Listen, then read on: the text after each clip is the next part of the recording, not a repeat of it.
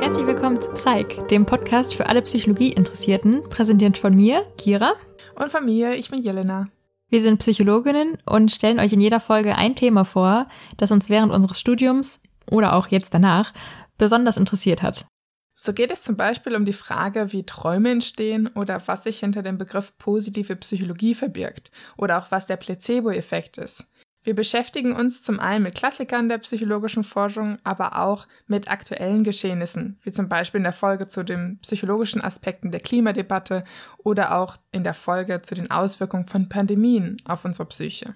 Als Grundlage dafür nutzen wir immer Publikationen aus den Forschungsbereichen Psychologie und Neurowissenschaften, die wir dann aufs Wesentliche herunterbrechen und versuchen so anschaulich wie möglich zu erklären. Weil wir finden, Wissenschaft ist für alle da und sollte für jeden verständlich sein. Dazu wollen wir beitragen.